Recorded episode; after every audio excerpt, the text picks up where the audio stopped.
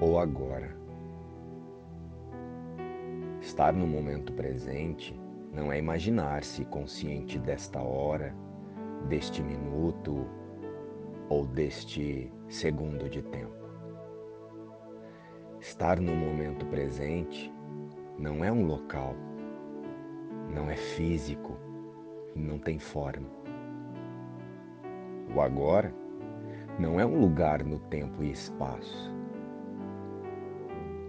O momento presente acontece na mente que utiliza a ilusão de tempo e espaço, de fatos e de circunstâncias para reconhecer-se unido a Cristo e a Deus, o seu Pai. Jesus, eu quero entregar a minha vida a você,